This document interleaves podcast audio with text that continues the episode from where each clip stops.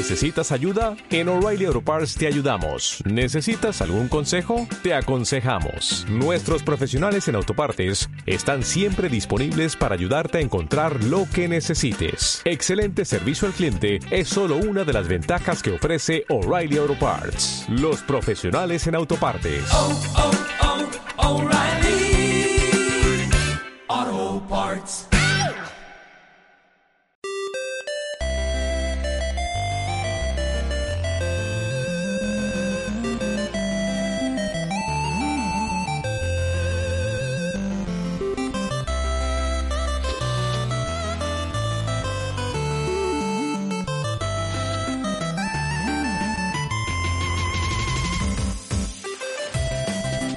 Hola, bienvenidos de nuevo a Soplar el Cartucho, vuestro podcast eh, creado con cariño y tan solo con la intención de hablar de videojuegos.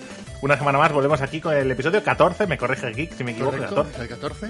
Es el 14 y tenemos hoy a, a Geek, eh, David Sánchez, a un servidor, David Fernández y a nuestro invitado especial que también se llama David. Hoy hemos decidido buscar a una persona que se llama David, no solo eso, sino que ante las quejas que nos llegaron en los anteriores podcasts de buscar a gente demasiado joven, que su juego clásico era uno que, que había salido hace tres días, hemos decidido buscar a alguien con canas, alguien que haya vivido un tiempo, ¿vale?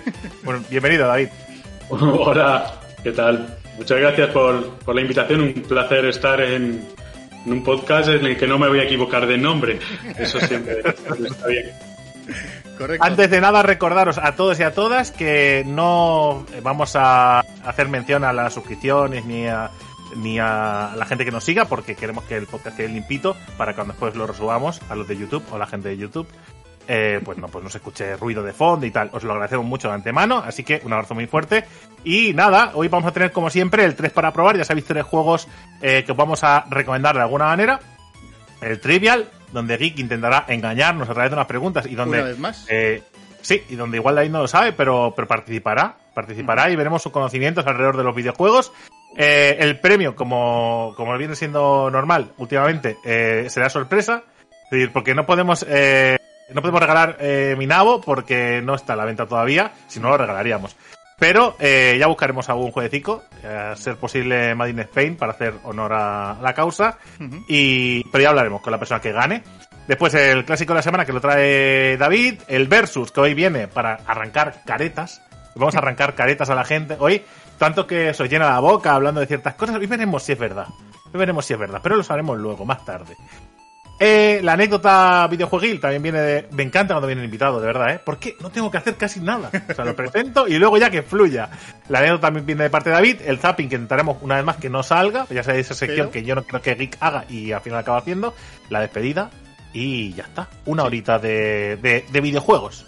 Por hacer un poco de spam, porque no lo hemos dicho, David Ferriz, director de arte, game designer, cofundador de Devilish Games, que en el futuro lanzarán el juego Minabo, best nombre ever para una campaña de publicidad, claramente, eh, y que anteriormente ya han lanzado Path to Nemosin, no sé si lo digo bien, si no me corriges, y Oniric. Que nadie- Me vale, y, ¿no? a- y también padre flipado. Decir, porque es, Mejor es padre el, del año, ¿eh? No, es, el, es el padre que intenta dejar mal al resto de padres con- constantemente en Twitter, ¿eh? Mirad lo que he montado esta tarde para mis hijos o para mis hijas, ¿eh? Mirad lo que he montado y tú estás ahí como diciendo, El último, no sé cómo el último. ¿no? El último, este imán que hemos cogido de la basura, qué cabrón. Digo, qué cabrón. No le Y puedo yo siempre digo, claro, nunca se lo puedo decir, ¿vale? Pero no te lo puedo- relaja, David, relaja, con la inventiva. Que yo en este caso no soy padre, pero es que me pongo en el lugar de como, como geek, Sí, sí. padre como geek, y es que el listón lo deja muy alto. Sí, No yo puede digo, no, yo renuncio. En realidad es justo lo contrario. En realidad eh, lo paso yo mejor que ellos. Eh, lo que pasa es que eh, después lo subo y parece que están disfrutando, pero en realidad me gusta mucho más a mí que, que a ellos esos juegos. Papá, no queremos jugar más con esto de los imanes. Para, papá. Stop. bueno, eh, pues este es David y, y pronto tenemos eh, la ocasión de probar Minabo si todo sale bien. Que ahora supongo el 3 para probar, eh, pues nos explicará un poquito más. Nos hablará de... Hablaremos del de Minabo. Es que es imposible que no te Es complicado, la es complicado. Venga, va. complicado. Arranco yo con el primer juego de los tres para jugar. Hombre, Por supuesto, tengo la entrada aquí, pone que vas primero. As always. Voy a hablar de Neon White. Drake. Que me llevas escuchando hablar de Neon White, de decir, quiero jugarlo, quiero jugarlo, quiero jugarlo. Vale, pues la semana pasada me hice con él y he dicho, es, de, es un juego para traerlo a sobre el cartucho. Publicado por Anapurna Interactive, desarrollado por Ben Esposito, que no Expósito, que hace años que es el creador de Donut County. En su momento era un juego para padres e hijos, este es totalmente distinto. Es, un juego para flipaos, básicamente. Resumen rápido. Eh, llevábamos viéndolo en las en, durante el último año, en un par de conferencias lo hemos visto y siempre decíamos, qué juego más raro, ¿no? Una especie de shooter con cartas. ¿Cómo se juega esto, no? Y la historia está en que efectivamente hay cartas, hay disparos, pero no es ni un shooter ni un juego de cartas. Es más bien un juego de puzzles con un modo, con, en modo speedrun, básicamente. ¿vale? Speed- Puede ser, per- perdóname, Geek, puede Sí, ser que Anapurna y Devolver Digital cojan de la misma bolsa de, de estupefacientes. Pregunto. efectivamente, ¿Es posible que compartan bolsa? Sí, sí, o al menos camello. Eh, vale, el juego funciona de la siguiente forma. Yo lo explico rápido, porque aunque parezca así un poco confuso, empieza una pantalla, ¿vale? Son como mini pantallas de 30 segundos, no mucho más. Hay alguna que se alarga un poquito más, hasta el minuto, pero no mucho más, ¿vale? Arranca la pantalla y no tenemos nada, no tenemos cartas, tenemos una espada que no sirve para nada. Y según avanzamos, empezamos a correr, porque nuestro objetivo es matar todos los demonios de esa pantalla en X segundos y llegar al final, ¿no? A tocar una especie de, de cristal y nos van apareciendo cartas. Las cartas eh, es, un arma y a la vez con ese arma tenemos la opción de disparar, tiene una serie de disparos, o desecharla. Y si la desechas, haces la habilidad especial de ese arma. Por ejemplo, arranca la pantalla, te sale una pistola, coges la pistola, hay un demonio, lo matas y después hay un salto que es más alto de lo normal. Entonces tienes que saltar y descartar la, eh, la pistola, que lo que te da es el doble salto. ¿Vale? La pistola te da el Ajá, doble vale. salto, eh, la escopeta te da un golpe para abajo que hace una onda que destruye a los demonios eh, alrededor y tal. Entonces, lo que se van sucediendo es una, eh, son algo así como 100 pantallas. Pues la, tiene- hay una historia, pero la historia es, es lo de menos. Eh, sobre todo para mí, ¿verdad, Drake? Eh, A entonces, decir, entonces, la historia está en que eh, te van colocando las cartas de tal manera para que hagas una secuencia concreta en la cual tú descartes cuando tengas que descartar, descartar, dispares cuando tengas que disparar y llegues en el menor tiempo posible a el final de la pantalla. ¿Vale? A partir de ahí, ya luego empieza la locura, que es, bueno, ¿dónde está el atajo para llegar en, en esos 8 segundos cuando normalmente la gente lo hace en 30? ¿no?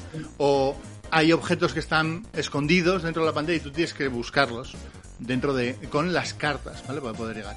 Está muy muy bien, son 100 pantallas. eh, yo estoy en la 25 ahora mismo, que es, va por día. un abrazo, un abrazo muy grande a todos los que tengáis eh, 20 años, 18, pero a mí me ha pillado mayor. A mí este juego me pilla mayor. Mi- mis mis eh, habilidades, ¿vale? De mi agilidad manual eh, no me da para ir esquivando tantas cosas. Yo necesito que me den tiempo para reaccionar. Y para pensarlo, ¿no? Es el típico Claro. juego, es el típico juego que cuando mueres se resetea rápido, ¿vale? Para que vuelvas a empezar. O cuando fallas, eh, tú coges y le das a un botón y empieza desde el principio de la pantalla. Porque el rollo es que, que te salga bien, ¿no? Esa secuencia que quieres hacer de 20 segunditos. Pum, pum, pum, pum. Se juega mucho mejor, por cierto, con ratón y con teclado. Con Como el mando. Porque no es un shooter, pero ser. es un poco shooter. El mando está muy bien, pero el teclado y el ratón siempre un poquito mejor. Vamos ahora con el siguiente juego, Geek. Venga, te toca a ti. Vamos con Sonic Origins. ¿Y qué os voy a contar de Sonic Origins? Sonic Origins es la remasterización de los tres más un juego clásico de Sonic. Y diréis muchos, pero otra vez, sí, otra vez. Para todos aquellos que Sonic Frontiers no os gusta, ¿por qué no os gusta? Porque no es como el Sonic original, pues aquí tenéis el Sonic original.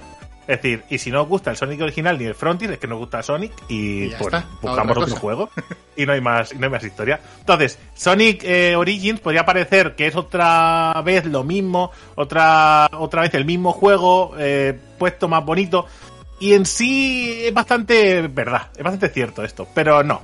¿Por qué? Porque han cogido y podemos jugar los modos clásicos, tanto de Sonic 1, 2, 3 y el Sonic CD, pero eh, los podemos jugar en la versión remasterizada. Esa versión remasterizada viene con, bueno, con los gráficos HD, entre muchas comillas, y también con un modo de vidas infinitas y eh, bueno más libertad para poder jugar sin límites no no es tan digamos no es tan clásico no es tan duro porque a veces se nos olvida sobre todo la gente que somos ya tenemos una edad se nos olvida que los juegos antes eran muy complicados o sea que mm, pensamos nosotros tenemos recuerdos mucho más amables y de hoy cogemos un juego de esos y dicen pero cómo jugaba ya esto por favor Era qué me Dark pasaba Souls. Eran, todos los juegos eran un Souls-like. todos los juegos, sin excepción. El Mega Man era imposible. Pasa que no lo pasaba. ¿Por qué? Porque no había otra cosa. Es lo que había.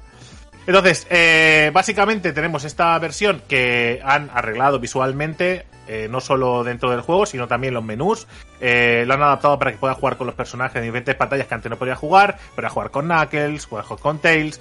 Y la única pega grande que podríamos tener sobre este juego quizás es el tema del precio. Porque sí es verdad que podéis comprar el juego podéis comprar el juego mm, y ya está. O si lo queréis completo, es que por 40 euros, si lo queréis completo, tenéis que pagar la versión deluxe. Y la versión deluxe incluye todos los modos y las canciones extra. Y es un rollo. Lo han dividido entre 4 o 5 eh, mod- modos de compra y lo han complicado todo cuando podríamos haber sacado una edición normal y la edición deluxe y se acabó.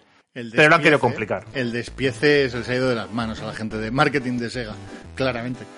Entonces, es el mejor, es la mejor versión de Sonic hasta la fecha. Es decir, si os gusta Sonic, es el mejor juego que podéis comprar, ¿vale? Porque vienen las versiones originales eh, tal como la, tal como eran y las versiones mejoradas, con un montón de, de aderezo y un montón de, salsa picante. Pero, eh, es lo dicho, sigue siendo Sonic, para bien o para mal. Así que está en vuestras manos decidir si queréis comprar eh, estos juegos clásicos. A mí me llama la atención, ¿eh? Yo reconozco que eh, no jugué ni el... O sea, yo jugué al Sonic original, el primero y, y listo. Y los otros me los he saltado fuertemente porque... Pues, pues porque sí, no sé. Y aquí es esta remasterización para tocarla.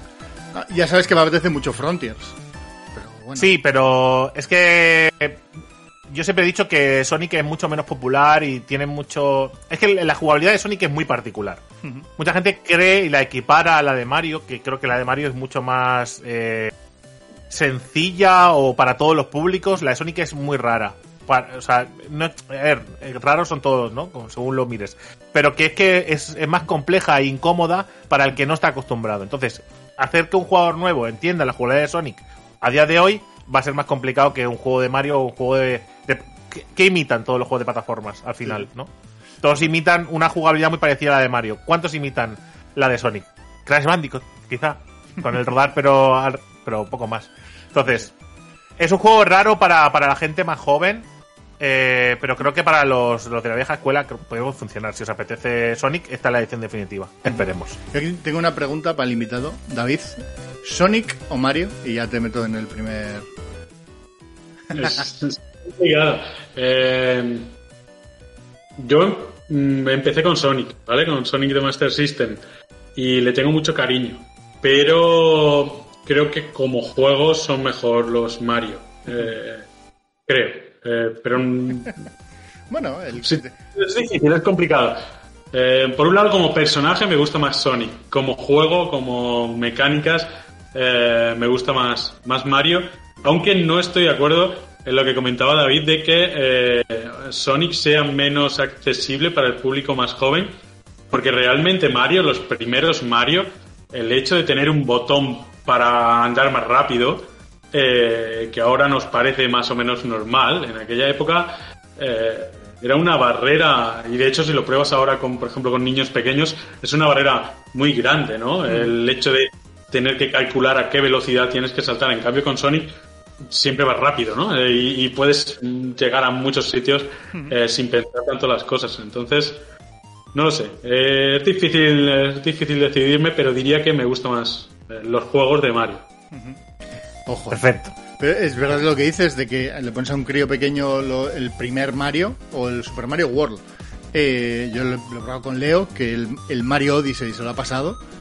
Y eso es- no, no, no termina la segunda pantalla. La primera sí, porque Claro. es el tutorial, pero, pero después... Cuando hablo de gente joven, Disculpad, ¿eh? hablo de adolescentes. Pero que sí, que yo entiendo que para críos más jóvenes.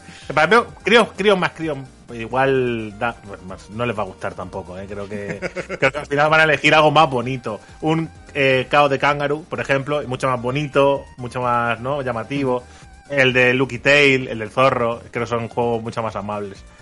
Pero que sí, es verdad. Eh, no, creo, ni siquiera que sea por la estética. Eh, probablemente es por la jugabilidad, ¿no? Con el paso de los años la jugabilidad ha ido cambiando y como bien decíais, los juegos antes eran muy, muy difíciles y eran difíciles porque tenían que ser cortos porque no cogían dentro de un cartucho hmm. y, bueno eh, intentar jugar a estos juegos con niños de ahora es sí pero ya no por dificultad, ¿eh? es por gusto sobre todo, ¿eh? es porque el, porque el público más joven disfrute de esa jugabilidad o, mm. eh, ¿sabes? Ya no solo dificultad, sino que el hecho que yo le encuentre que sea divertido para... Claro, para mí es divertido porque yo lo recuerdo divertido y para mí siempre se ha divertido jugar a Mario 1, pero Mario 1, lo del salto y cómo se movía para los lados, eso no tiene ningún tipo de sentido. En la época sí, pero ahora eh, te vuelves loquísimo. Entonces, no sé si podría ser divertido, más que dificultad, ¿eh? sobre todo, pero bueno, eh, en fin, eh, siguiente juego, amigo David. Vamos con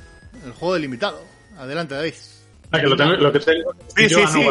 sí, sí. Todo tuyo. Mejor que tú, imagino que nadie va a podernos hablar de este juego, vamos. Vale.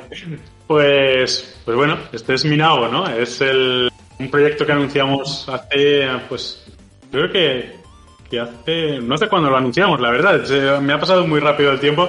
Un año eh, igual. No, menos, yo, creo, que menos. Lo anunciamos, yo creo que quizá en octubre del año pasado. Eh, y bueno, es un juego en el que llevamos trabajando siete, ocho meses.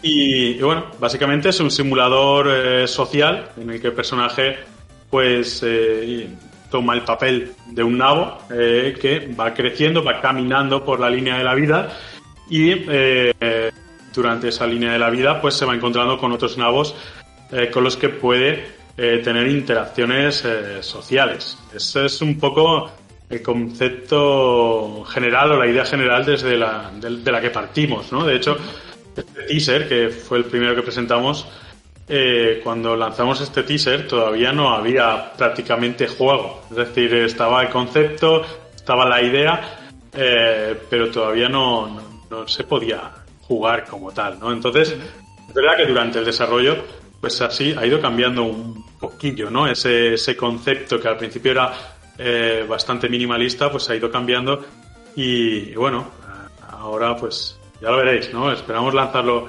lo comentaba antes, esperamos lanzarlo este año todavía, probablemente en octubre. Eh, todavía no puedo decir en cuántas plataformas, pero sí en bastantes plataformas. World y, bueno, eh, básicamente es eso, Un juego eh, que se inspira pues en simuladores sociales, no sé, como los Sims, eh, también un poco de mascota virtual, como podría ser un Tamagotchi, porque al final tú lo que tienes que hacer es, vivir, ¿no? Vivir esa vida, cada paso que das. es tipo roguelite, ¿no? Es, es, vas haciendo runs, ¿no? En plan vas haciendo runs y depende de cómo tus selecciones y tus y tus de eh, te sale una no te sale un final y tienes que volver a empezar con, otro nabo. Sí eh, al principio el concepto inicial era tener solo un modo de vida libre no un modo de vida libre en el que tú podías nacías con una familia aleatoria te ibas encontrando con una serie de nabos aleatorios por el camino y eh, tú simplemente tenías eh, que vivir, eh, interactuar con ellos, crear una familia, tener retoños, tener una pareja, etcétera, ¿no? Ese era, ese era el concepto inicial. Y al final de, del juego, pues, como bien decías, pues aparece una lápida en la que te hacen un resumen de tu vida. Esa era, era la idea de la que partimos. ¿Y, ¿Y qué pasó? Pues pasó que cuando la probamos con la gente, pues le gustaba mucho, pero eh, no tenía la sensación de que, de que fuese un juego.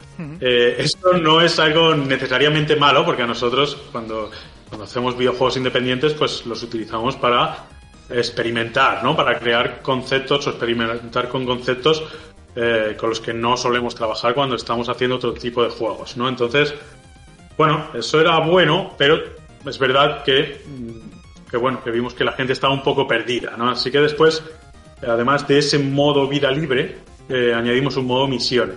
Un modo misiones en el que hay 25 vidas semi-aleatorias en la que mm, te obligan a cumplir eh, ciertos objetivos para eh, completar las misiones. Hay unas misiones en las que tienes que tener, por ejemplo, mm, cinco retoños, hay otras misiones en las que tienes que mm, alcanzar los 99 años de vida, hay otras misiones en las que eh, te tienes que enamorar del primer nabo que veas y llegar al final de tu vida a su lado. Es decir, hay, hay muchos tipos eh, de objetivos, mucha variedad de vidas y además pues lo fuimos, le fuimos añadiendo cosillas, ¿no? Porque al principio eh, nosotros queríamos basarlo en un simulador social totalmente, ¿no? Es decir, las necesidades que tienes que cubrir para que tu nabo sea feliz son necesidad de pertenencia a un grupo, necesidad de intimidad y necesidad de contacto físico, ¿no? Que son las necesidades eh, que tenemos eh, también las personas, ¿no? Porque aunque los protagonistas son nabos, eh, evidentemente son un reflejo, ¿no? De, lo que es una vida, una vida humana. Y de hecho nos asesoramos con, con una experta en psicología. Bueno, para... que haber dicho una experta en nabos, porque entonces hubiéramos tenido un problema. No, eh, no hemos tenido expertos en nabos eh, de momento, pero, pero sí nos, eh, nos asesoramos, ¿no? para que todas esas personalidades que va se va construyendo el nabo en función de cómo se relaciona con otros, pues sean más o menos realistas siempre dentro de que, bueno, es un juego, no es un simulador puro y duro, pero sí es verdad que, pasan cosas que, que, bueno, lo hemos visto cuando lanzamos la demo en el Steam Next Fest, eh, que pasan cosas que a la gente le sorprenden, le hacen reflexionar sobre su vida, sobre cómo tratan a los demás y al final ese era un poco el objetivo, el objetivo del juego. De hecho, mucha gente pues nos lo ha dicho, ¿no? Nos ha dicho, es que lo que pone en la lápida es exactamente como soy yo, ¿no? Eh, y, eso es gracias a eso, ¿no? A que la vida la vamos dividiendo en diferentes etapas, en niñez, eh, adolescencia, etcétera, y en función de cómo te comportas en esas etapas, pues se genera una, una personalidad, ¿no? Horas de juego para, para completarlo a tope, más o menos, así a lo locos, en un pues, rango.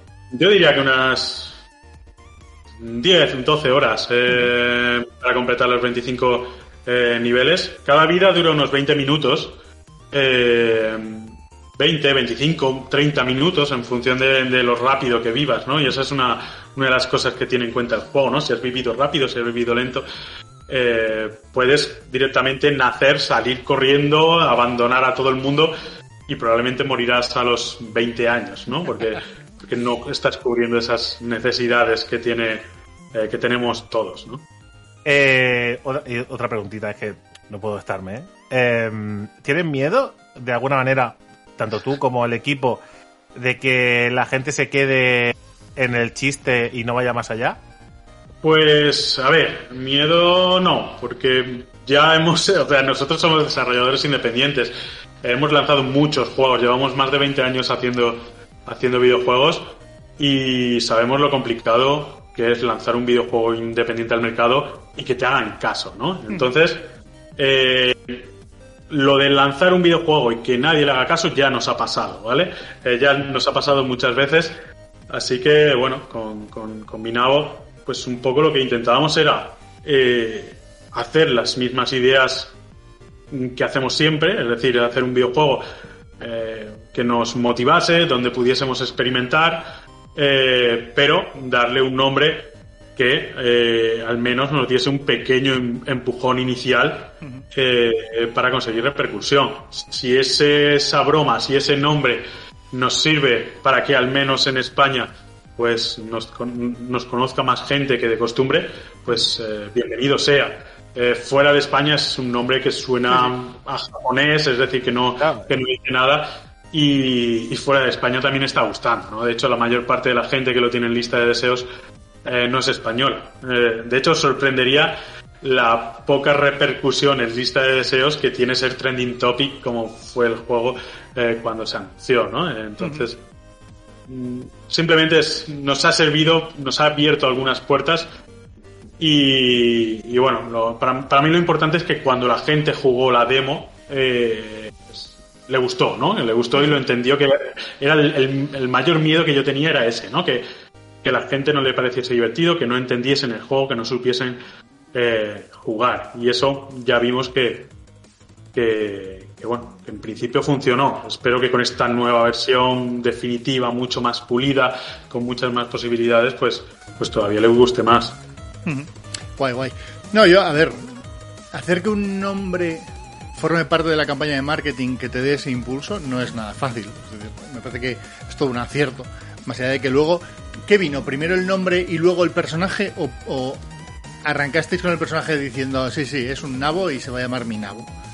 No, no, no, no, para nada. De hecho, empezamos con personas. Es decir, eh, eh, lo del nabo vino después, lo del personaje. Eh, vino después simplemente porque hay que tener en cuenta que es un juego que donde los personajes tienen muchas animaciones, ¿no? Su, su, la jugabilidad se basa en interactuar con otros. Tienen, hay cientos de animaciones diferentes para los nabos y además esas animaciones tienen que funcionar en las diferentes edades que tiene el personaje. Es decir, no es que hayamos dibujado un nabo bebé, un nabo eh, niño y un nabo adulto, ¿no? Es que el personaje va creciendo a lo largo de la vida de forma gradual. Eh, entonces, eh, nos dimos cuenta que al intentar hacer eso con un personaje humano, con sus dedos, con, con, con, todo ese tipo de cosas que implica hacer un humano, iba a ser, iba a ser muy complejo técnicamente. También nos dimos cuenta que es un juego que al final que, trata sobre la vida, ¿no? Y hay momentos eh, duros, ¿no? En los que muere un padre o muere un, retoño o mueres tú, es decir, y eso también eh, podías, eh, no sé, echar un poco para atrás a alguna gente, ¿no? Hacerles sentir mal a alguna gente, así que decidimos buscar algo pues que fuese más gracioso, que fuese más amable, ¿no? Y, que fuese muy simple, ¿no? Que tuviese patas y brazos de palo, que no tuviese cuello, que no tuviese torso. Y, y la, la decisión definitiva de por qué era un nabo, pues surgió cuando, planteando esta serie de problemas que implicaban a los humanos, nos dimos cuenta, bueno, una de las cosas que yo quería es que se viese el nacimiento del personaje, ¿no? Y cómo íbamos a representar un nacimiento de un bebé humano en un videojuego, ¿no? Eso hubiese sido trending topic probablemente también, pero, pero por otros motivos, ¿no? Entonces, pues una de las ideas que me vino fue, vamos a hacer algo que salga de la tierra, que nazca en la tierra, que esté enterrado en la tierra y nazca, ¿no? Y, y recuerdo que estaba con mi hermano, estábamos en, en, el campo, en la casa de campo de, de, de mis padres, y recuerdo que dije, vamos a hacer un tubérculo, una patata, una zanahoria, un nabo, y cuando dijimos nabo, pues eh, un nabo. Va a ser un nabo porque además es de color blanco que nos daba mucho juego para, para que visualmente quedase, quedase bonito. Lo el nombre vino después, es decir, durante meses el proyecto se llamaba el proyecto Nabo porque no teníamos un nombre. Eh, pero en una de esas, pues, esas rondas de vamos a pensar un nombre, ¿no? Hicimos un listado con 10 o 12 nombres y no recuerdo ninguno, solo recuerdo que estaba mi nabo en la lista y dije, vale, ya tenemos, este. ya tenemos nombre porque suena bien en cualquier idioma, es un nombre sencillo de recordar. Por ejemplo, tú antes has intentado pronunciar Pastuno Sign, que era un nombre. Eh, la gente recuerda ese juego como el juego del Zoom Infinito o juego La Aventura en blanco y negro, pero no recuerda el nombre, ¿no? En cambio, mi nabo eh, lo recuerdas, ¿no? Porque es un juego de un nabo y se llama Minado, ¿no? Es decir, era un nombre sin una fisura. Bueno, y de, y de hecho es que eh, el rollo este de explicar cosas muy, muy complicadas eh, de, de, drama, ¿no? Temas dramáticos y traumáticos a través de los videojuegos o la literatura o el cine, sí que es cierto que muchas veces se usa el, recurso de, hacerlo, pues, por ejemplo, con Mouse, por ejemplo, explicar la Segunda Guerra Mundial con ratones y gatos hmm. y, cerdos era mucho más... Eh, eh, sencillo, pero a la vez, o sea, no se pierde el mensaje, no se pierde el mensaje, pero tú de, es como menos, como que te afecta menos, aunque por dentro mueres igual, ¿no? O sea, es un poco, es un poco así. Y la verdad es que, que se ha usado muchas veces y funciona muy bien. Hace que la gente que quiera entenderlo lo entiende y el que no, pues es un nabo. Sí, sí, en cualquier caso, cuando probamos la demo, incluso cuando he probado el juego con, con mis hijos, pues al final sí que le pillan cariño a los personajes y sí se ponen tristes cuando cuando cuando mueren, ¿no? Pero pero bueno, entiendo que no es no es lo mismo y de hecho pues tendremos una calificación de edad Peggy muy inferior a la que tendríamos pues si fuesen humanos, ¿no? Más También allá. es verdad, también es verdad que los seres humanos le cogemos eh, cariño a cualquier tontería, ¿eh? Aquella, aquella piedra que te encuentras el día que te pasó algo y la guardas con cariño es una piedra, amigo, la encontraste en el suelo. No significa nada, pero tenemos esa habilidad de empatizar con muchas cosas. O sea, es, es increíble. Pues nada. Eh, ¿Os parece que Pues pasemos nada. al, al trivial? Vamos al trivial después de, de hablar de Minabo, que creo que creo que va a ser un juego interesante, ¿eh? Sí. Va a ser un juego. Algunas runs van a caer en directo, ya Hare- haremos Algunas runs. reviews- Quiero ver cómo. Reviews seguro quiero que ver cae, cómo me va. Y runs también, sí, sí, seguro. Bueno, de hecho, en el, del, del- en el festival de febrero yo lo estuve probando y lo estuvimos comentando en este mismo podcast. No me acuerdo en Sí. qué número, pero estuvimos hablando de ello. Vale, eh, pues si os parece, vamos al trivial. Creo que lo tengo por aquí. Vamos al trivial. Gente, ¿de qué va el trivial hoy, Geek? ¿Cuál- dónde- ¿Cómo nos vas a estafar? Hoy, Esto, como venía- trivial, muy sencillo. Vale, Muy fácil, ¿verdad? Muy fácil. es muy Cuéntanos. sencillo. Ah. Videojuegos españoles. ¿Vale? La Bueno. industria de los videojuegos en España. Venía David Ferriz, obviamente. La Obviamente. mayoría de la mayoría de nosotros eh, somos Made in Spain o hispanoparlantes, con lo cual seguro que tenemos mucha cultura de videojuego español, ¿verdad? No somos para nada fans de los desarrolladores japoneses y no conocemos a ningún español, ¿verdad? Eso no va a pasar, ¿verdad? No, Salvo no va a pasar. Ya que nadie escriba Abadía del crimen en el chat o va baneado, ¿eh? que es lo único que sabéis que cuando se habla de videojuegos en español. Vale, hay que entrar en menti.com, ¿vale? Eh, y una vez entremos en menti.com, e invito a David que también lo haga. eh, entonces, hay que meter ese código que ha puesto Geek por ahí y eh, ponerse un nick. Sí, ¿Vale? lo- que lo puedes hacer, David, si quieres lo puedes hacer incluso desde el móvil, ¿eh? También funciona, está optimizado. Estoy haciendo ya, tengo dos monitores, Vale, vale. así que os voy a seguir viendo, creo. Entonces, la historia está muy sencillo. Eh, hay que responder cinco preguntas. Esas cinco preguntas no solo cuenta acertar, sino el tiempo a la velocidad a la que se responde. O sea que es importante. Y, no, y lo más importante, no rendirse, porque el primero que acierta, que el que acierta tres veces seguidas puede irse al pozo en la cuarta. Sí, sí. Ha pasado muchas veces. Ha pasado unas cuantas. Eh, y de hecho, aquí va a pasar otra vez. No, no, no sé, no sé en qué orden he colocado las preguntas buenas y las malas. Es decir, hay algunas más o menos fáciles y otras no.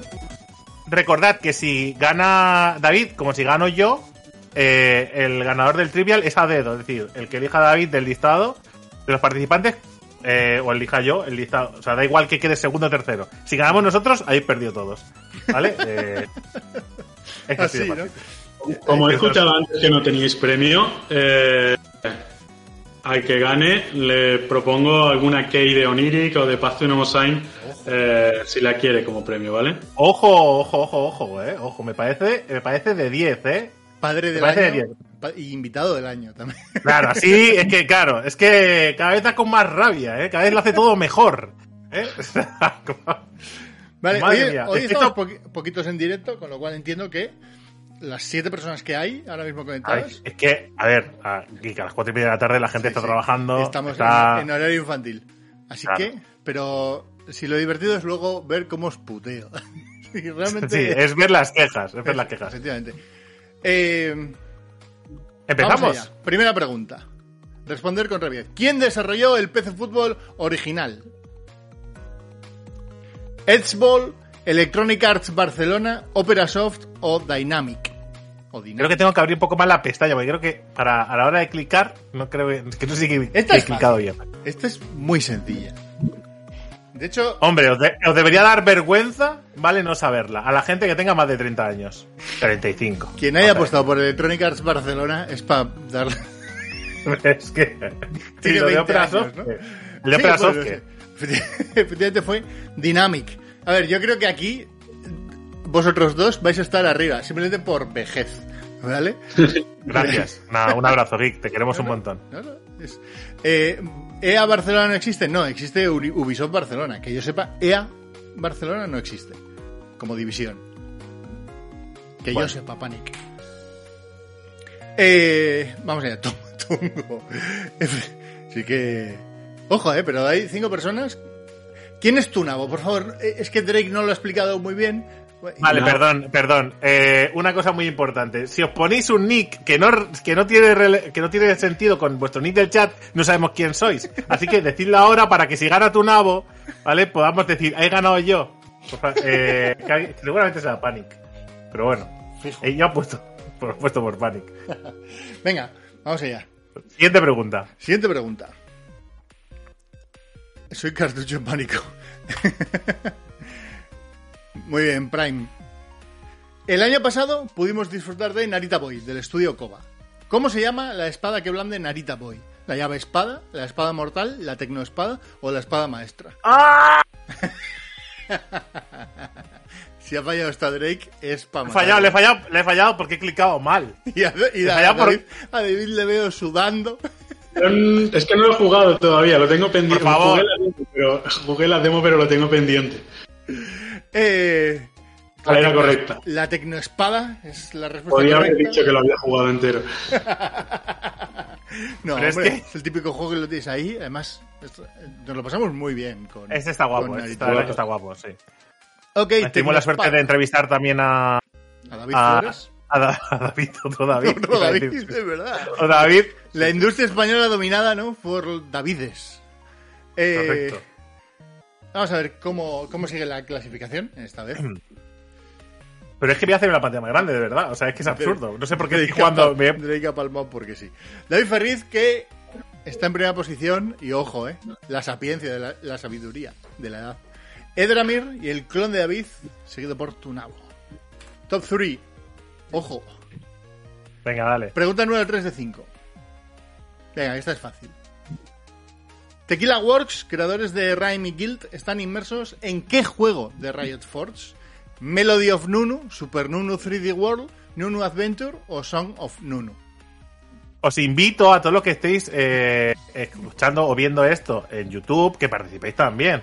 Que no vais a llevar ningún premio, pero aún así es divertido. Más que nada porque Esta tampoco sí. hace falta que lo. Esta sí, ¿no? Esta sí, porque esta, me la- esta, esta directamente con la pantalla más grande. Ahora sí. Ahora la culpa es de la pantalla. Efectivamente, Song of Nunu. Me gustó escribir los títulos. Inventa- eh, Super Nunu 3D World molaría, ¿eh? Yo haría esto. Yo si fuese un... developer- Adventure. Nuno Adventure ha tenido un pecador ahí, ¿eh? Ha tenido ahí un. No he sido yo. no. Ahora veremos, ahora veremos quién ha sido. ha sido Panic, creo. Porque es el único que no ha subido de puntos. David que sigue sacando poquitos puntos de segundo, 60 puntos a Edramir, ojo, que entramos en la recta final del trivial. ¿Qué te pasa? Estamos en un puño, ¿eh? Sí, sí. No, no, aquí es el que palme cae, ¿eh? 4 de 5. Hostia, con Riot. Riot te persigue, Panic. La canción principal de Hollywood Monsters de Péndulo Studio la realizó un grupo musical español. ¿Qué grupo? Ella baila sola, Héroes del Silencio, Estopa o La Unión. Ah, Solo no. puede ser dos de estos. Solo puede ser dos de estos. Solo dos. ¿Vale? Y creo que la he fallado. ¿Vale? Solo puede ser dos. O sea, dos, porque como sea uno de los otros dos, cojo y me voy. Yo no, no, yo, o sea, yo tampoco lo tengo claro. Fue yo sí, La fue- Unión. La Claro. Unión. La canción de A ver, ella baila sola, no, no, no. Es decir, estopa, no le he pillado demasiado cerca. Héroe del silencio, demasiado Héroes de- caché. Héroes del Silencio hubiese molado, ¿eh? Los viejos, con, los, los más viejos de- del listado, ¿vale? Con un caché suficientemente bajo para, para en ese momento Péndulo Studios, que a ver, que era lo que era. Tampoco Sí, sí. penséis que Péndulo Studios es ahora Riot. O sea, Pues efectivamente fue la unión, que lo han acertado la mitad de las personas que están participando en el trivial. Y ojo, ojo David, que no sé si te ha pasado, si no, es por muy poquito, ¿eh? Uh, es que... 31 puntitos de diferencia, ¿eh? Y queda la última pregunta. A ver, amigos, amigas, preparaos, ¿eh? Que se viene, se viene la pedrada. Ojo que sería, sería el primer invitado que gana el trivial, ¿eh? Acertándolas todas, además. Sí, sí, Eh, Estoy poniendo el ya y todo. ¿Quién es el clon de David? Porque Pero, de pero nuevo además, lo me- pero además lo mejor de todo es ganar. Eliges tú quién se va a llevar unas cake que das tú. Una cake que vas a dar tú. O sea, es como un poco... Sí, sí, pero no sabemos quién es el clon de David. Porque no Bueno. existe el nick, el clon de David. Es otro David más. Quinta y última pregunta. Que no me acuerdo cuál era, ¿eh? ¿De qué color tiene el pelo la, pro- la protagonista del juego gris? ¿Gris, azul, rojo o negro? No, no, he ganado, seguro.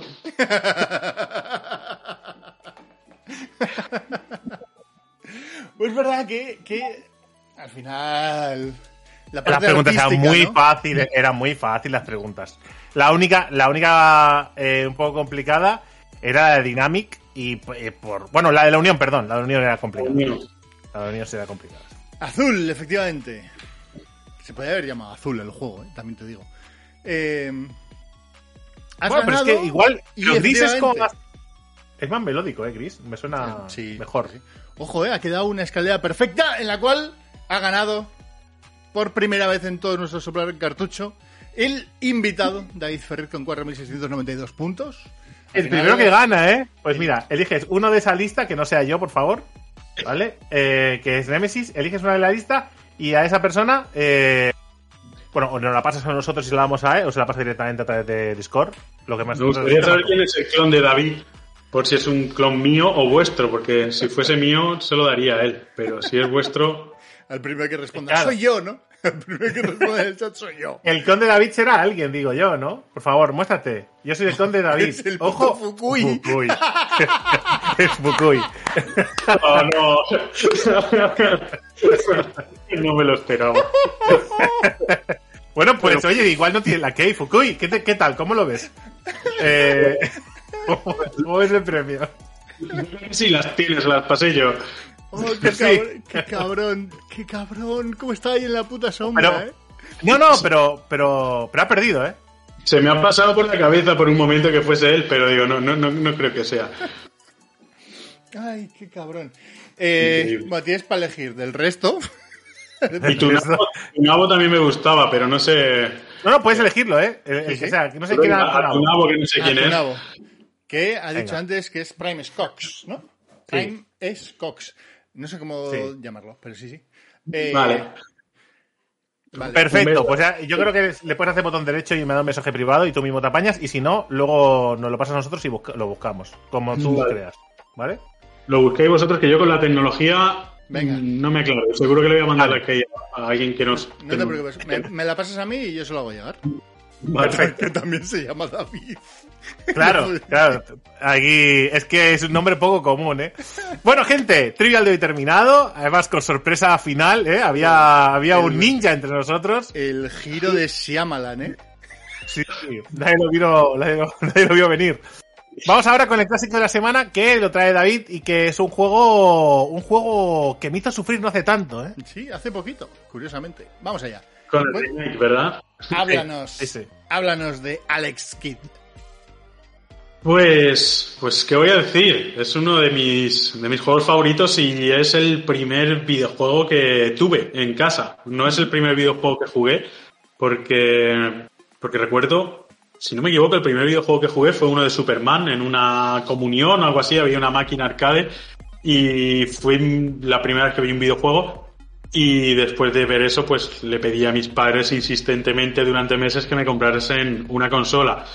Eh, evidentemente me compraron la más barata que había en el mercado, que era la Master System, cuando ya estaba la Mega Drive y tal, pero, pero bueno, me compraron la Master System y, ahí fue cuando descubrí realmente lo que eran los videojuegos, ¿no? Y recuerdo, pues eso, Alex Kidd como, como algo, un mundo nuevo para mí, ¿no? Eh, tenía una jugabilidad, eh, bueno, peculiar, ¿no? Lo que comentábamos antes, que no, no estaban tan, tan pulidas o no eran tan accesibles. Quizás sí estaban pulidas, pero no eran tan accesibles como, eh, como los juegos de ahora para, para niños pequeños.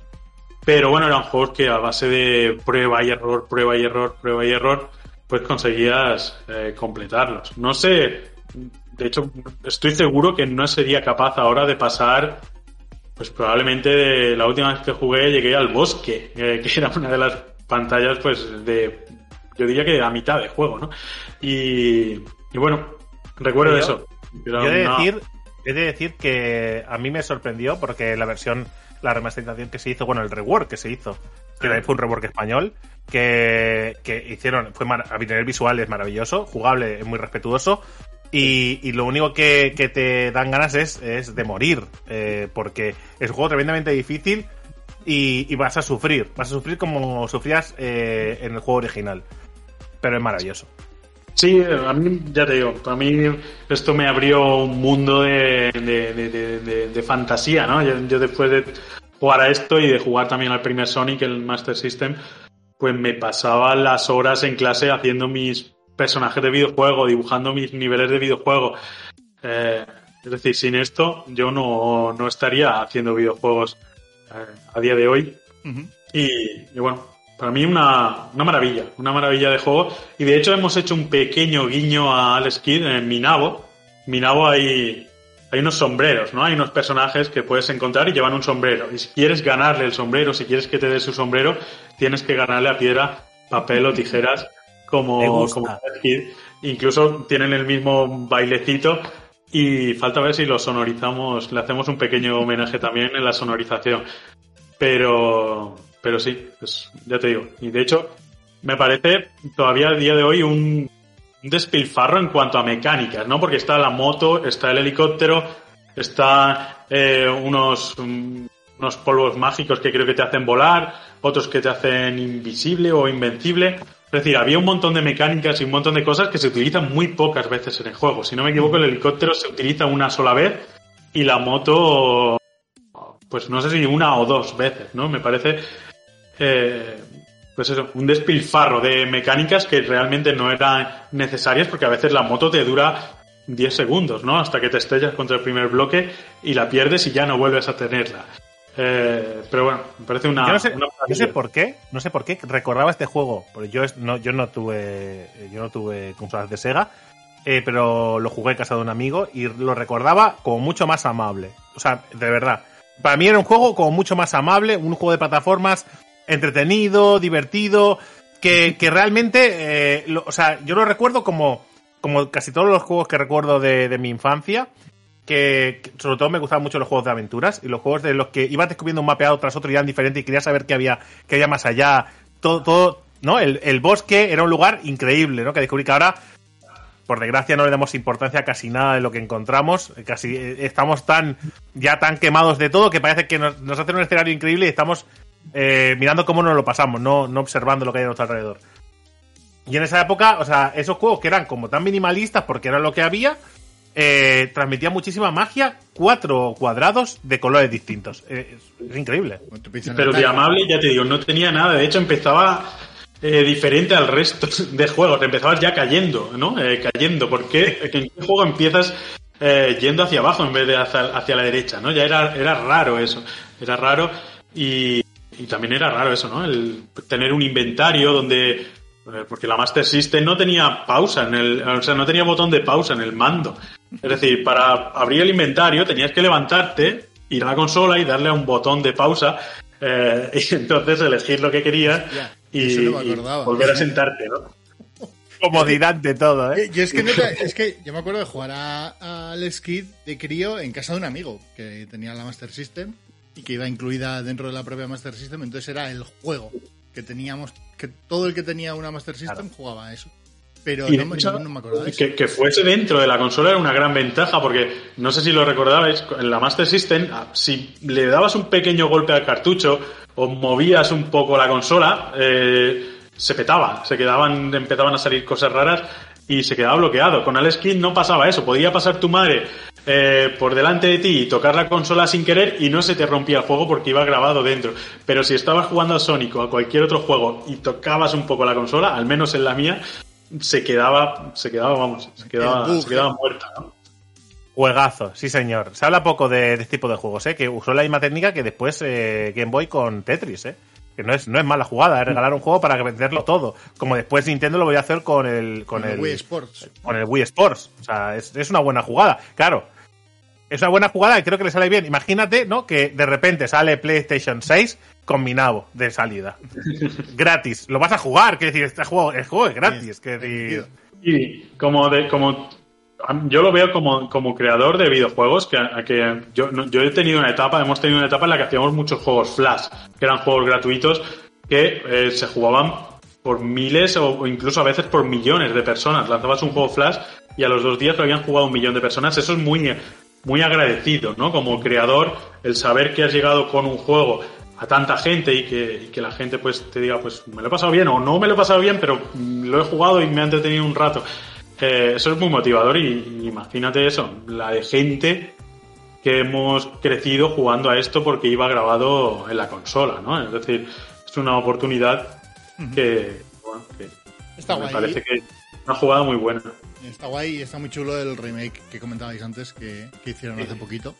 Porque es un pedazo de remake, remaster brutal y, visualmente. Uno de, los, uno de los desarrolladores es Ramón Nafia, que, que, bueno, le conozco también desde hace, pues eso, Igual está en el chat. 20 años. ¿Te imaginas?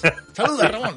Igual no, pero eh, le conozco mucho y muchas veces hemos comentado eso, ¿no? De, de Alex Kidd, eh, que era nuestro juego favorito y cuando, cuando me dijo que estaba haciendo un remake, que había conseguido los derechos de Sega, yo no me lo podía creer. Es decir, eh, ¿Has jugado el remake? O sea, ¿te lo has, pas- lo has pasado? jugué, jugué- jugué a la demo y es, es perfecto. Es decir, gráficamente es muy bonito, la jugabilidad es la que era. Es decir, es eh, evidentemente pues puede tener críticas por parte de la gente que no está acostumbrada a esto, pero si lo que se pretendía era hacer un remake fiel al original, eh, pues mejorado gráficamente y musicalmente, pues me parece que hicieron un trabajo eh, brutal.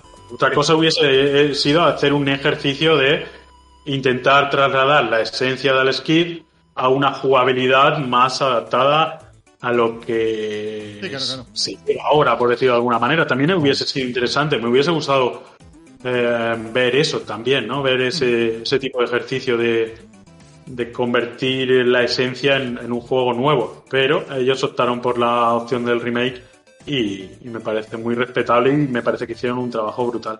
Sí, sí. Es, hecho, la verdad es que es, es- es maravilloso. Yo creo de que. hecho, hasta, hasta podías hacer el cambio gráfico. sí, sí, sí, con, con un botón podías cambiar a, real a la estética clásica. que te querías morir, también te digo. Después de ver los gráficos que son nuevos, ves los otros y dices, por favor. O sea, Sí. pero bueno, pero bien, bien, bien. Bueno, este es el, el juego clásico de David Ferrit. Y ahora vamos al, vamos al Versus, que es básicamente una sección para separar el, el juego clásico de la anécdota. Para que cojas aire, ¿vale? Porque Claro, para que puedas beber agua un poquito. Y eh, vamos, hoy vamos a plantear una pregunta. Es muy sencilla, ¿vale? Ujú. Una pregunta muy sencilla para que decidáis en, en el chat. Sabéis que la versión versus enfrenta dos cosas. Y os voy a hacer una pregunta. Vosotros realizáis un videojuego, ¿vale? Hacéis un videojuego y solo podéis poner el videojuego en un idioma. Lo podéis hacer en un idioma. Y os dan a elegir entre el español y el inglés. ¿Qué opción elegís? Y eso es la opción de, de hoy. Vosotros podéis- hacéis un videojuego, ¿vale? He puesto trabajo, ¿vale? Y tenéis que elegir entre sacarlo en español o en inglés. Solo en una de las dos, no. No con el tiempo, si tiene éxito, nada. Siempre estará en esa lengua. Elegid. Aquí es. Ah, ¿qué? El, el cocoro a tu idioma o el cocoro a tu bolsillo. Esto siempre, viene porque una de las críticas, o todos nosotros que tocamos, no aquí en este podcast, pero en, el canal, tocamos mucho los, los MMORPGs. Y, siempre hay como una demanda muy, muy loca sobre traducir los juegos al español como si fuera algo que no se hace por, por, por, por no querer. Es decir, que no se hace, no se traducen los juegos porque no queremos traducirlos. Le tengo tanto manía a Cáceres que no quiero que jueguen a mi juego en su idioma. No, ¿vale? Entonces, eh, siempre decimos que lo normal de estos juegos eh, es, en el caso, por ejemplo, si juego en japonés, pues hacerlo en japonés y hacerlo en inglés. Si juegas inglés, lo haces en inglés y eliges eh, las lenguas que, que te vayan a dar más dinero. Es decir, después si vas sobrado y te puedes permitir, pues otras lenguas en, en un tier de importancia, ¿vale? Pero, pero es algo que la gente suele decir que no, que no, que sí, yo lo pondría en español, para que... Pero es, pero sabes, el chat demuestra que es mentira. Que si tú quieres ganar dinero haciendo un videojuego y solo te deja elegir un idi- un idioma, eliges el que te vaya a reportar más beneficios. Yo aquí diría una cosa, ¿eh? Y, y no sé si David estará de acuerdo conmigo. A nivel de dineros, yo creo que se puede hacer, o sea, cuando tú vas a desarrollar un juego, elegir solo español también seguro te reporta beneficios. Sí, claro. Es posible que no tantos, aunque existe la posibilidad de que sí que te dé tanto, incluso más, por pura diferenciación, ¿no? Porque el mercado inglés con juegos en inglés está hipersaturado, puede estar hipersaturado, y igual en español tampoco hay tanto. Ahora, dicho esto, lo que es una falacia, ¿no? Es pensar que eh, no tiene costes, que se hace porque me da rabia el idioma o porque no, no cuesta tanto, ¿no? Normalmente siempre se suele pensar en es que no cuesta tanto traducir un juego, cuando la realidad es que depende de qué juego, puede costar mucho y, muchas veces cuando hablamos de juegos como servicio o MMOs, el problema ya no está en solo la traducción de, digamos, el 1.0, sino que te compromete a una serie de cosas hacia futuro que el juego funcione bien o funcione mal en ese idioma en concreto, estás de alguna manera atado. Aunque es verdad que últimamente hemos visto algún que otro movimiento Me bajo del carro del español, cierro persiana y os quedáis. que eso ha pasado Sí, sí. hace un mes en un MMO eh, coreano, que no me acuerdo ahora el nombre, que fue en plan, oye, Elion. pero, pe- eh, pero es que incluso en ese caso hicieron una chapuza de lanzamiento con el español porque no los llegaron a sacar en Latinoamérica. Que dices, bueno, seguro, si, si haces un ejercicio de gente que puede jugar en español y quitas Latinoamérica, no te salen los números, pero ni por el forro. Si no tienes derechos para distribuir en Latinoamérica, realmente no lo traduzcas. Oye, ya está. Ya está. Ah, El, el- A ver, es, es- es complejo, ¿no? Es, es complejo y depende de muchísimos factores, ¿no? Depende del, eh, sobre todo del tipo de juego y de lo que pretendas con ese juego, ¿no? Es decir, yo he hecho juegos que estaban solo en castellano, pero porque estaban dirigidos a alumnos de colegios de España, ¿vale? Eh, pero si voy a hacer un videojuego independiente que quiero lanzar al mercado y ya no es solo que quiera ganar dinero, es que quiero que lo juegue la mayor cantidad de gente posible. eh, evidentemente el, idioma que tengo que elegir es el inglés. Eh, si tengo dinero, y es algo que en lo que estamos poniendo mucho esfuerzo últimamente, pues intentamos traducirlo al máximo de idiomas posibles. Últimamente los estamos traduciendo a 7 o 8 idiomas. Eh, pero eso es caro. Es decir, es caro. Eh, sobre todo cuando, cuando es un juego narrativo eh, y, y os hablo, por ejemplo, de Oniric, que es un juego que tiene unas 10.000 palabras, ¿vale? Pues traducir eso, un juego de 10.000 palabras a 8 idiomas, localizarlo, no traducirlo, sino localizarlo bien, que en cada idioma eh, suene bien y después doblarlo a un par de idiomas, pues no sé, eh, simplemente... David, ahí, eh, me voy a poner un momento en, el- en el- en la piel del hater, ¿vale? Pero si solo es si solo es pasar unas letras de un idioma a otro, ¿cómo va a ser tan caro o difícil? Pero si es muy fácil, lo hace el Google Translate y es gratis. claro. Pues ahí es un poco lo que, lo que decía, ¿no? Que muchas veces no es traducir, es localizar. Por ejemplo, Oniric lo escribimos en castellano. Y de hecho, eh, había un montón de frases hechas, de refranes, que, tenían sentido en castellano, pero no se podían traducir literalmente a inglés, a chino, a japonés, etcétera, ¿no? Entonces, el, ¿eh? localizar eso es mucho más caro incluso que traducir, porque dicen, no, es que traducir pues me cuesta 10 céntimos una palabra, ¿no? A- en una, o 11 o 12 céntimos lo que cueste en una agencia de traducción, pero es que no es ese el trabajo. Es el trabajo también de localizar, es el trabajo de subtitular, porque un subtítulo no es lo mismo que, un, que una traducción. Y es el trabajo después, si quieres, también doblarlo, ¿no? Eh, nosotros lo que hacemos cuando no tenemos dinero para traducir a muchos idiomas, es eh, lo que hacemos es utilizar la menor cantidad de palabras posibles. Y, por ejemplo, si jugáis a Path to Nemosign, veréis que la mayor parte, de- o sea, el doblaje está muy bien hecho porque está hecho por actores, la traducción está muy bien hecha porque está hecha por localizadores profesionales, pero hay muy poco, muy poco texto y la mayor parte de la historia se narra a través de imágenes, ¿no? Si me ponen una pistola en la cabeza y me dicen solamente puedes sacar un juego en español, pues sería un juego que no necesitase ni una sola palabra, que se pudiese jugar sin diálogos. Eso es lo que, lo que haría. Solo tengas que traducir la interfaz ¿no? de usuario y fuera. Interface, todo con iconos. Exactamente, sí, sí, sí. Lo entenderán, no te preocupes, lo entenderán. Cuando ven el, al empezar ves un símbolo, sabes que tienes que apretar un botón. Y a partir está. de ahí, para adelante. Sí, señor, sí, señor. Pues nada, ha ganado inglés. Ninguna, ninguna sorpresa, máscaras al suelo, ¿eh? Defensores de, ¿eh? Cuando hablamos de... Y sí, me han hecho una pregunta por ahí que habían dicho, dice, pero bueno, pero siendo yo eh, un creador de videojuegos inglés-español, hombre, in- español, se entiende. Que si, si eres un creador de videojuegos inglés, tampoco la duda no es muy difícil, lo vas a hacer en inglés. Tampoco, Pocas ¿sabes? Ahí. Claro, claro, claro. No Bueno, nada. vamos ahora con la anécdota. David, ¿qué nos traes? ¿Qué nos cuentas? ¿Qué te sucedió en aquellos años mozos?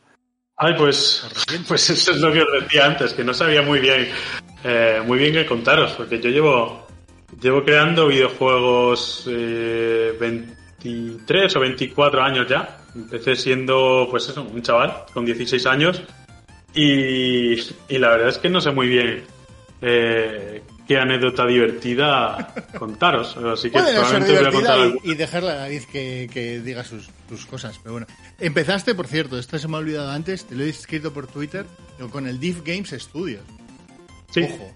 Sí, de hecho empecé, pues eso, lo que comentaba antes, ¿no? Yo me pasaba las horas dibujando en mi casa, eh, dibujando en clase videojuegos en papel, y, y un día pues vi en un kiosco, porque Deep Game Studio se vendía en los kioscos en aquella época, imagínate ahora ir a un kiosco, no sé si quedan kioscos en las ciudades ya, eh, pero imagínate ir a un kiosco y comprarte Unity, ¿no? Ahí, pues, eh, por los estancos ahora, ¿no? Los únicos sitios aún que creo, ¿no? No, no sigue habiendo Pues- kioscos en algunas ciudades, en algunos puntos de los Bueno, espérate, sí, verdad, sí, sí, verdad que hay algún kiosco. y en, Es ver, en librerías, ¿no? Es que, claro, yo es que hace tiempo que no, que no deambulo por ahí, ¿eh? Hay vida más allá de Amazon, Drake.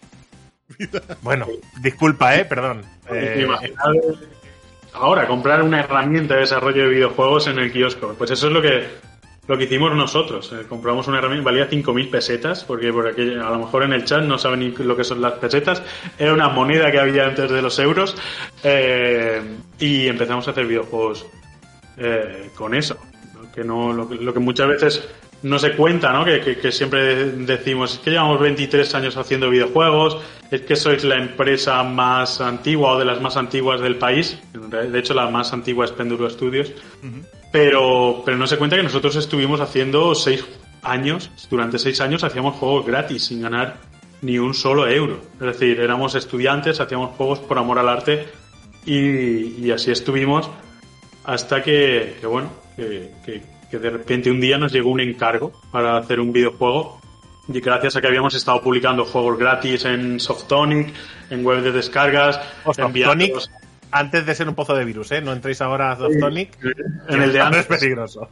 Antes también había virus, pero, pero al menos no eran un instalador que te instalaba el 18 antivirus que son peores que los virus. Eh, entonces, bueno, empezamos así y publicábamos juegos hasta que un día nos llegó un- nos pidieron un presupuesto, ¿no? Para hacer un juego y, y bueno, cuando preguntamos qué juego era, se llamaba la, la compra saludable y era, era un videojuego pues de comer sano, ¿no? Tenías que ir por un, por un supermercado eh, eligiendo las verduras, las frutas, las, la comida eh, para montar tu pirámide nutricional. Eh, ¿Era el sueño de mi vida eh, crear ese tipo, ese tipo de videojuegos? Pues eh, probablemente no, pero, pero nos pagaron. Nos pagaron por hacerlo. Oye, no, no. ¿Qué es lo que hay? Es un encargo. Que es que al final, el tra- que la gente es muy. Es, es, es muy flipada con esto de, de los trabajos que son así como muy, muy mágicos, ¿no? Pintor, escritor, ¿no? Bailarín. Pues igual estás, o, o músico, igual estás tocando en un antro, igual estás haciendo juegos que, que, que no querrías hacer en la vida, pero al final es dinero. Y tienes que Pues esto es, eso es un poco, así es un poco como, como nos mantenemos todavía a día de hoy, ¿no? Porque nosotros en la empresa somos ocho personas y ocho personas son ocho nóminas que pagar todos los meses y las pagamos, la mayor parte de los ingresos vienen todavía de ese tipo de encargos y al final les, les hemos ido cogiendo el gustillo, ¿no? Porque al final eh, pues hemos hecho cosas muy raras. Un banco, una, una caja de ahorros que quería un videojuego. Esto fue antes de la crisis financiera y todo esto. Esto fue por el Un juego 2004. para comprar casas. Era, no, era, era un juego en el que tú eras un extraterrestre y tenías que viajar a otros planetas en busca de productos financieros. Es decir, tenías que irte a Marte a conseguir una hipoteca. Y a día de hoy todavía no entiendo el argumento. Es decir, ¿qué llevó a un equipo de marketing a, a crear ese, ese juego, ¿no? A encargarnos ese juego. Pero sí es verdad que fue un bastante premonitorio de lo que iba a pasar unos pocos años después, ¿no? De que básicamente te tenías que ir a otro planeta para que te concediesen una hipoteca, ¿no? Eh, eh, Geek, eh, ¿qué puede llevar a alguien de marketing a pensar esa idea? Tú que trabajas en marketing. Entiendo que... La droga, ¿no? No, cono- no conocer, ¿no? Posiblemente lo que es el mundo de los videojuegos. Es que si no... ¿qué- Yo creo que con el paso del tiempo nos hemos, bueno, hemos, hemos seguido haciendo un trabajo también de, de educar, ¿no? De educar a los clientes, eh, de trabajar mano a mano con las agencias, de que ellos entiendan lo que es un videojuego, lo que ofrece un videojuego y nosotros entender cómo transmitir esos mensajes, ¿no? Que quieren transmitir o darles ideas de eh, qué es lo mejor para su producto, ¿no? O muchas veces pues te dicen quiero una aplicación y cuando ves el briefing pues le dicen no, lo que necesitas es un juego HTML5, no necesitas una aplicación o y ese tipo de cosas, ¿no? Entonces al final es eh, con el paso de los años pues vas vas un poco ellos van aprendiendo y tú también vas aprendiendo porque nosotros cuando hicimos aquellos juegos no éramos una empresa ni éramos nada, éramos un grupo de amigos que todavía estábamos estudiando y lo facturé con el autónomo de mi padre, que era carpintero. ¿vale? El carpintero desarrollador. Bien jugado, el, el padre, ¿eh? Buen, buen, buen videojuego se marcó. Es que al final estamos hablando de, has dicho, 2004 por ahí. Sí, Sí. probablemente sí. Eh, claro, es que en aquella época, yo lo que estoy pensando es que seguramente fuese una charla entre dos directores de banco en la cual le dicen, tú lo que necesitas es tener un videojuego. Y a partir de ahí, Es lo que lo peta. Vamos a hacer un esto, videojuego lo que lo esto peta. para llegar a los jóvenes a que se compren hipotecas, ¿no? A que compren casas y se metan en hipotecas que no van a poder pagar, solo se puede hacer mediante una cosa, los videojuegos. Claro, y a partir de ahí, Claro, pues sí, sí, sí. Pues aún dicen los videojuegos y no la droga, ¿eh? Que, que decir, pues menos Bueno, mal, sí. ¿eh? En, en ese sentido todavía hay gente, todavía hay gente que sigue pensando en los videojuegos como, como algo como algo negativo. Pero, pero bueno, yo creo que, está cambiando mucho y ha cambiado mucho en los, los últimos años. Y, y yo os digo, nosotros trabajamos con un montón de marcas y hacemos un montón de videojuegos que tienen una finalidad muy chula. Es decir, hemos pasado a hacer eso, videojuegos para un banco, para vender hipotecas, hemos pasado a hacer, pues uno de los últimos que hicimos fue eh, un simulador de simulación clínica para que los médicos, enfermeros, etcétera, pudiesen entrenar durante la pandemia, que no podían reunirse y hacer entrenar con los maniquís estos que tienen. eh, pues hicimos un simulador de ese tipo, por ejemplo, ¿no? Entonces, pues ya os digo, hemos pasado de hacer, hemos hecho cosas muy bizarras y cosas muy extrañas, pero últimamente tenemos ya, tenemos cierto filtro, ¿no? A la hora de, de aceptar proyectos y, y de aconsejar a los clientes. David, no nos mientas, que los videojuegos son malos. Solo sirven para hacer el mal y para crear adicción. No nos mientas. No digas que son útiles. No, no son herramientas útiles. No nos mientas. Son Eh. útiles y, y, y de hecho lo compruebo, ¿eh? Lo, lo- lo compruebo muchas veces cuando, cuando, cuando juego con mis hijos a videojuegos, después veo que, que aprenden cosas, ¿no? Incluso en videojuegos que no están diseñados para, para que aprendan, aprenden cosas, aprenden habilidades y, y les motivan a hacer, a hacer cosas, ¿no? A salir a pasear, por ejemplo. Cuando jugábamos a Zelda, eh, al último Zelda, pues es ir a la montaña, que era algo que ya hacíamos, pues ir a la montaña después de jugar a Zelda era una experiencia completamente diferente. Y hacer el sonidito que hacen los enemigos y, y ver que, que eso, que, que- que empiezan a buscar dónde están los enemigos, pues es algo que mola mucho. Hombre, la verdad es que. Pero es que eh, ha pasado toda la vida, ¿eh? O sea, incluso algo tan sencillo como el poco inglés que saben algunos, incluido yo, lo hemos aprendido con los videojuegos. Algunos, ¿eh? Otros después saben inglés bien, porque han, ya se han, se han puesto a estudiarlo un poco. Pero muchos han aprendido algo de inglés gracias a los videojuegos. Y, y de hecho, ojo, ¿eh? Yo lo he dicho alguna vez, pero por si no ha quedado. Muchas palabras. O sea, mi, eh, mi mujer da formaciones en inglés. Y hay muchas palabras de estas de, de videojuego, palabras de, de juegos de aventuras, ¿eh? que las saco yo, ¿eh? mi mujer no, ¿eh? ¿Por qué? Porque he jugado a videojuegos, tengo un vocabulario. Gracias, ¿eh? gracias a los RPG japoneses por, por traerlos en inglés. Sí, sí. Epocaza. Eh, Vamos a la última sección, el- Sí, sí, sí, con el zapping, ¿os parece? Venga, zapping. ya. El tapping es el ending, os va a recomendar Geek unas cositas, ¿vale? Eh, teóricamente interesantes. Vamos a ver qué nos trae Geek esta semana. Qué cabrón, teóricamente interesantes. Dos vídeos que últimamente yo creo que no traía vídeos recomendados. El primero de ellos de eh, el canal NoClip, que este es famoso canal de documentales de videojuegos, pero no voy a traer uno reciente, sino uno relacionado también con padres, madres y los videojuegos, que es Inside the ES, ESRB o ESBR, ESRB, que es el sistema PEGI americano, ¿no? por hacer la, el, el equivalente. Y es un documental de 45 minutitos en el cual la gente de NoClip es capaz de entrevistar a una de las eh, fundaciones, por llamarlo de alguna manera, más opacas de las que hay en cuanto a su funcionamiento y que hasta este momento de la entrevista con NoClip había dado muy poco, muy pocas entrevistas o ninguna. De hecho, de lo, que, de lo que va el documental es de explicar un poquillo cómo funcionan ellos, cómo funciona la agencia de rating, ¿no? Eh, y cómo empezó y cómo ha ido evolucionando, ¿no?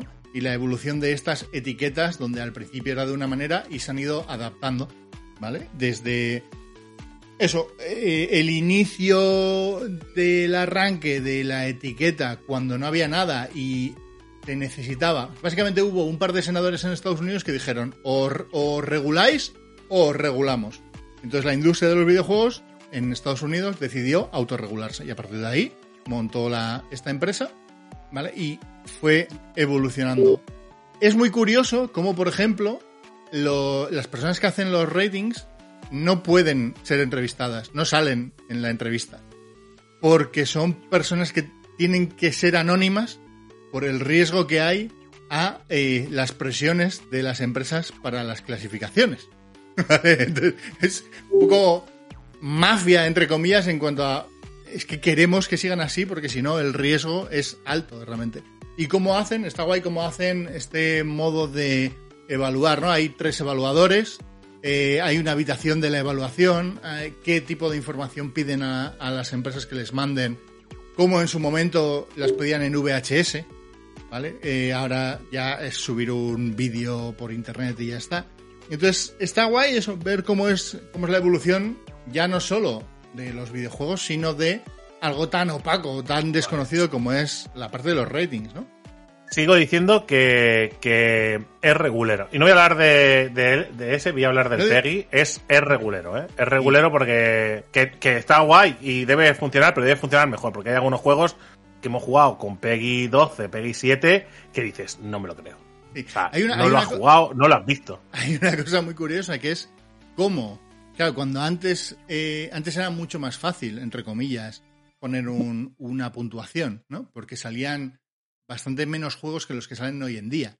Y ahora, para toda la cantidad de juegos, una vez que explota el mundo indie y el mundo del desarrollo por parte de cualquier persona, más básicamente, cómo se tienen que adaptar a ese nuevo momentum, ¿vale? Y cómo lo hacen a través de una especie de, en realidad, es un, un formulario que la gente rellena para juegos pequeñitos y que eso te da una puntuación y a correr.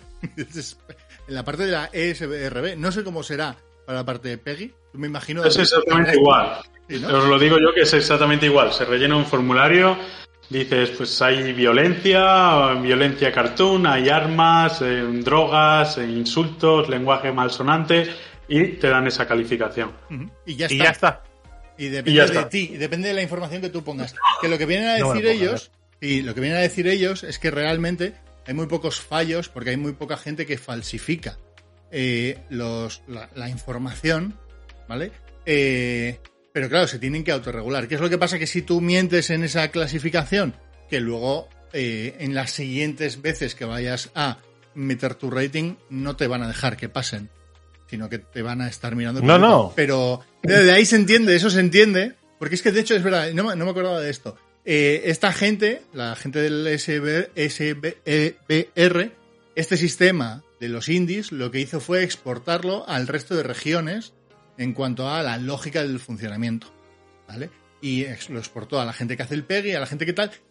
Y cuentan en el documental cómo en realidad lo que no hicieron llevar el sistema americano al resto del mundo, sino que el, software que montaron o el sistema que montaron lo que hacía era adaptarse a la cultura de cada región, por así decirlo. Entonces, por ejemplo, mi pregunta es, algo que pregunta es, ¿no? ¿Esto si se rompe? Es decir, si alguien lo falsea, ¿qué pasa? Es decir, pongamos que Minabo lo falsea. Y ahora pones ahí, yo qué sé, que, yo qué sé, que para todos los públicos o- y no lo es, ¿qué, eh, ¿qué puede sucederte? ¿Te queda alguna multa? ¿Alguien te, te hace corregirlo o cómo? Pues no tengo ni idea. Probablemente sí, probablemente sí te hagan cambiarlo. Tanto Google Play, Apple Store eh, o Nintendo. Si el PEGI no corresponde con el juego, probablemente te hagan volver a solicitarlo y no sé si puede llegar a tener algún tipo de penalización. No lo, no lo tengo claro. De hecho, por ejemplo, con, con mi Nabo, cuando rellenamos la encuesta, me daba una calificación de edad, creo que era más 3 o más 4, con la que yo no estoy de acuerdo y probablemente le voy a tener que marcar alguna cosa más eh, para que sea un poco mayor. Porque, porque ya nos pasó con Pacto Nomosign, por ejemplo, que es un juego que puede hacer sentir, sentir mal a la gente y nos daba también un PEGI, como no hay violencia, no hay sangre, no hay sexo, etcétera, pues eh, nos daba una calificación de edad muy, muy baja, ¿no? Y a veces, eh, pues nosotros consideramos violencia no solo la física, ¿no? Sino otro tipo de violencia porque queremos que nos pongan un PEGI un poco más alto. Porque eh, yo me gustaría confiar en el PEGI, ¿no? Y me gustaría que los padres pudiesen comprar un juego eh, con el PEGI y fuese adecuado en cuanto a contenidos para sus hijos. Eh, pero muchas veces cuando haces esa encuesta no, no, no- no es lo suficiente, ¿no? Y, y a veces nosotros, eh, por ética, nos hemos visto obligados a incluir algún aviso adicional, incluso, eh, dentro del juego. Sí, no, no, es que es lógica. Lo que pasa es que esa- es verdad que esa parte queda un poco en la ética de cada estudio y lo que Eh, claro, y ahí. Y, y no solo de- del desarrollador, sino además el que lo vende. Claro, Sí, el que lo vende igual dice, no, no, no, no, no, eh, este juego no es para es para todos los públicos o, o hay que rebajarlo de alguna manera porque queremos llegar más público. Igual el, el que vende el producto de alguna manera trapichea más que el que lo desarrolla a veces. O a veces el, el hecho de dejar al desarrollador decidir ciertas cosas, pues mm, no queda claro, ¿no? Eh, Por ejemplo, en mi nabo tenemos una botella que si se la das a otro nabo lo matas, ¿no? Como lo envenenas. Lo envenenas. eh, y se muere automáticamente, ¿no? Eso es eh, violencia. Eh, eh, sí, sí, Es ¿no? violencia vegetal. Es violencia, quiero decir, es violencia, ¿no? Acabas de envenenar y matar a una persona directamente. No, violencia. Sí, ah, no es una persona, es un nabo, es una hortaliza. Es decir, eh, Si vamos a empezar a desmerecer a los nabos como seres vivos, entonces esto se desmorona, ¿eh? me refiero que, que, que a veces es, un, es, es complejo incluso eh, responder tú mismo las preguntas. eh, eh, porque son preguntas muy escuetas eh, que tendrían muchos matices, ¿no? Entonces, si hubiese una persona allí en el PEGI, en el donde sea, eh, tomando ciertas decisiones, tampoco estaría mal.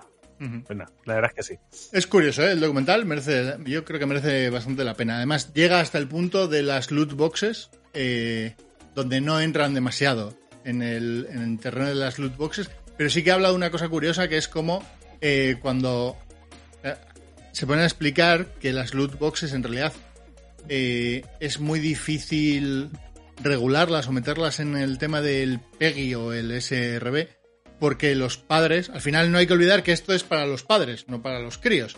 Y los padres no tienen ni idea de lo que es una loot box. Dicen, entonces, cuando entramos en explicar qué es una loot box a los padres, eh, lo que ocurre es que los padres, por lo único que se preocupan es por el gasto. No entran en ningún otro terreno más de eh, donde está implicada una loot box. Pero solo se fijan en si tienen gasto o no tienen gasto, si está limitado el gasto no está limitado el gasto. Solo es en la parte de la pasta. Todo lo demás es como que queda, al, o sea, en su momento, igual ahora es distinto, pero cuando hicieron esa especie de estudio de mercado, eh, lo único que les decían los padres era, bueno, bueno, pero eso qué significa a nivel económico y cómo está frenado. Y es, es curioso, porque entonces a partir de esa decisión, o sea, ese resultado condiciona las decisiones que se toman respecto a las loot boxes en la parte de, en ese caso, la ESRB. Entiendo que en el PEGI se pueden tomar otro tipo de decisiones. Pero es un poco curioso, es, es ese punto, que este es un documental de hace tres años. Yo lo que entiendo es que el debate sigue, las loot boxes en su momento era un El- debate el debate-.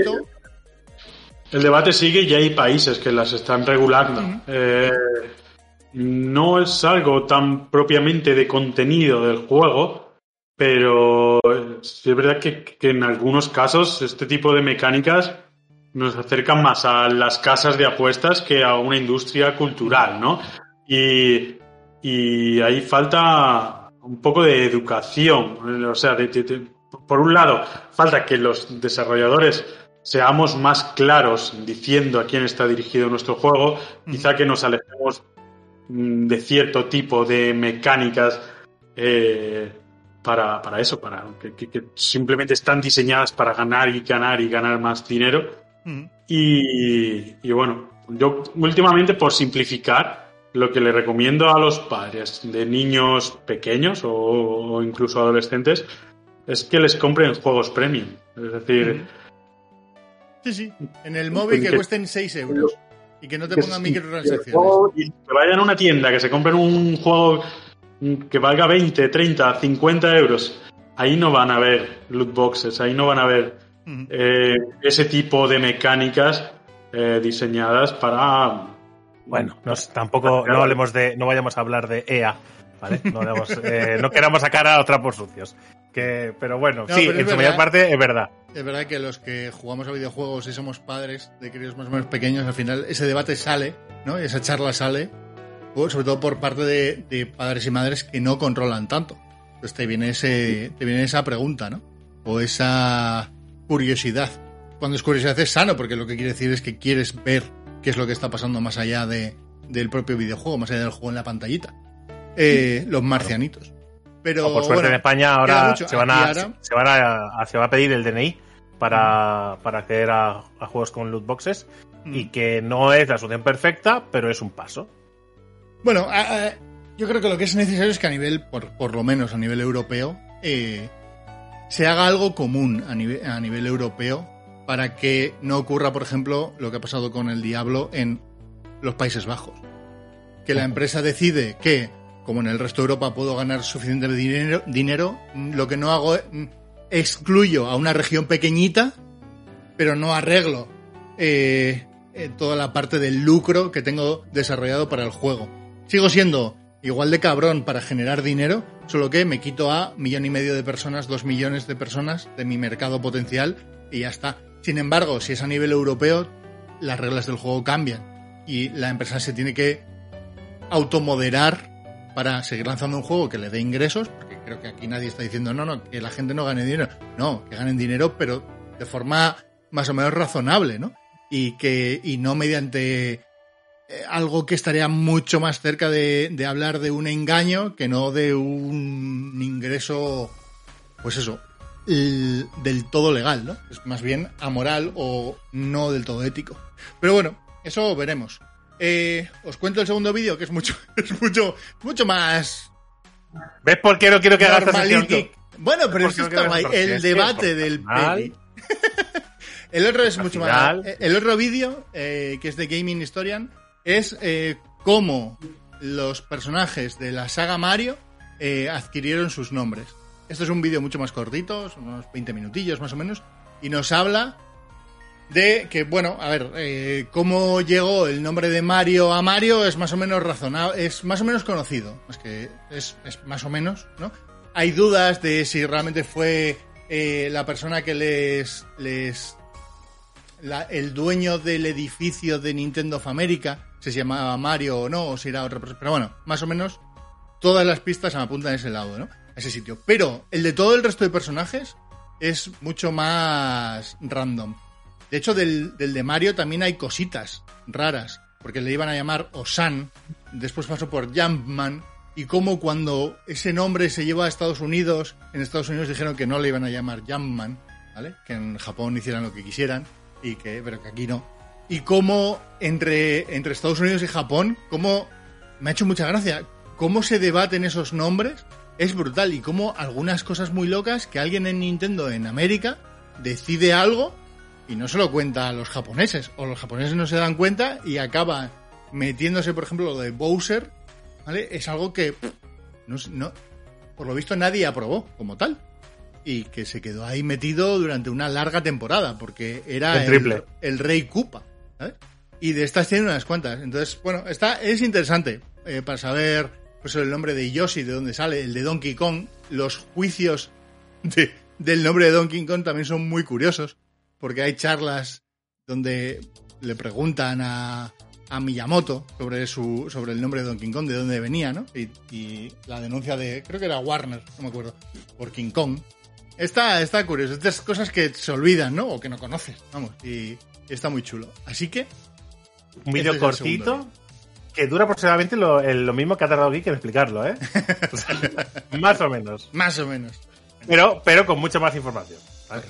Dicho esto, llega al final el podcast de hoy, que hemos alargado un poquito, pero creo que ha merecido la pena. Agradecemos eh, muchísimo a David que nos haya acompañado, espero que lo hayas pasado bien, o al menos que haya sido agradable. Sí, no he tenido que decir piña ninguna vez. Perfecto, perfecto. Así que eh, nosotros satisfechos. Ahora te deseamos muchísima suerte con tu, con tu nuevo juego, que os vaya realmente muy bien. Nosotros cuando, cuando salga le daremos un tiento y a ver qué, qué tal os ha salido. Y por lo demás, estás invitadísimo. Si algún día te apetece pasarte, nos dice, oye, que vamos a hacer alguna cosita, ¿qué tal si montamos algo? Pues nos llamas, nos das un toque y lo miramos. Sí, sí, Pues- sin problema. Me parece genial, lo he pasado, lo he pasado muy bien. Muchas gracias por la, por la invitación y, y bueno, espero que todos probéis mi nabo en octubre, ¿vale? Ya sabéis lo que toca. Me parece un buen ending. Así que, gente, Gente, chao.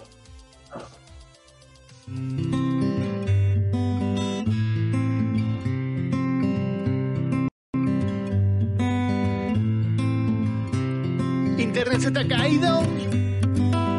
Sopla el cartucho. Un perro te ha mordido.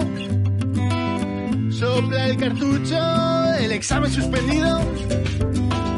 Sopla el cartucho. La partida la has perdido.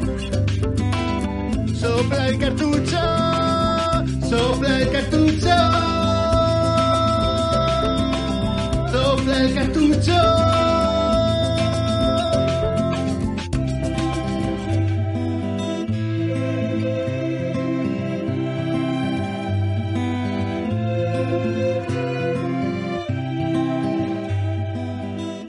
El cartucho, un podcast de videojuegos de Random Topic Games.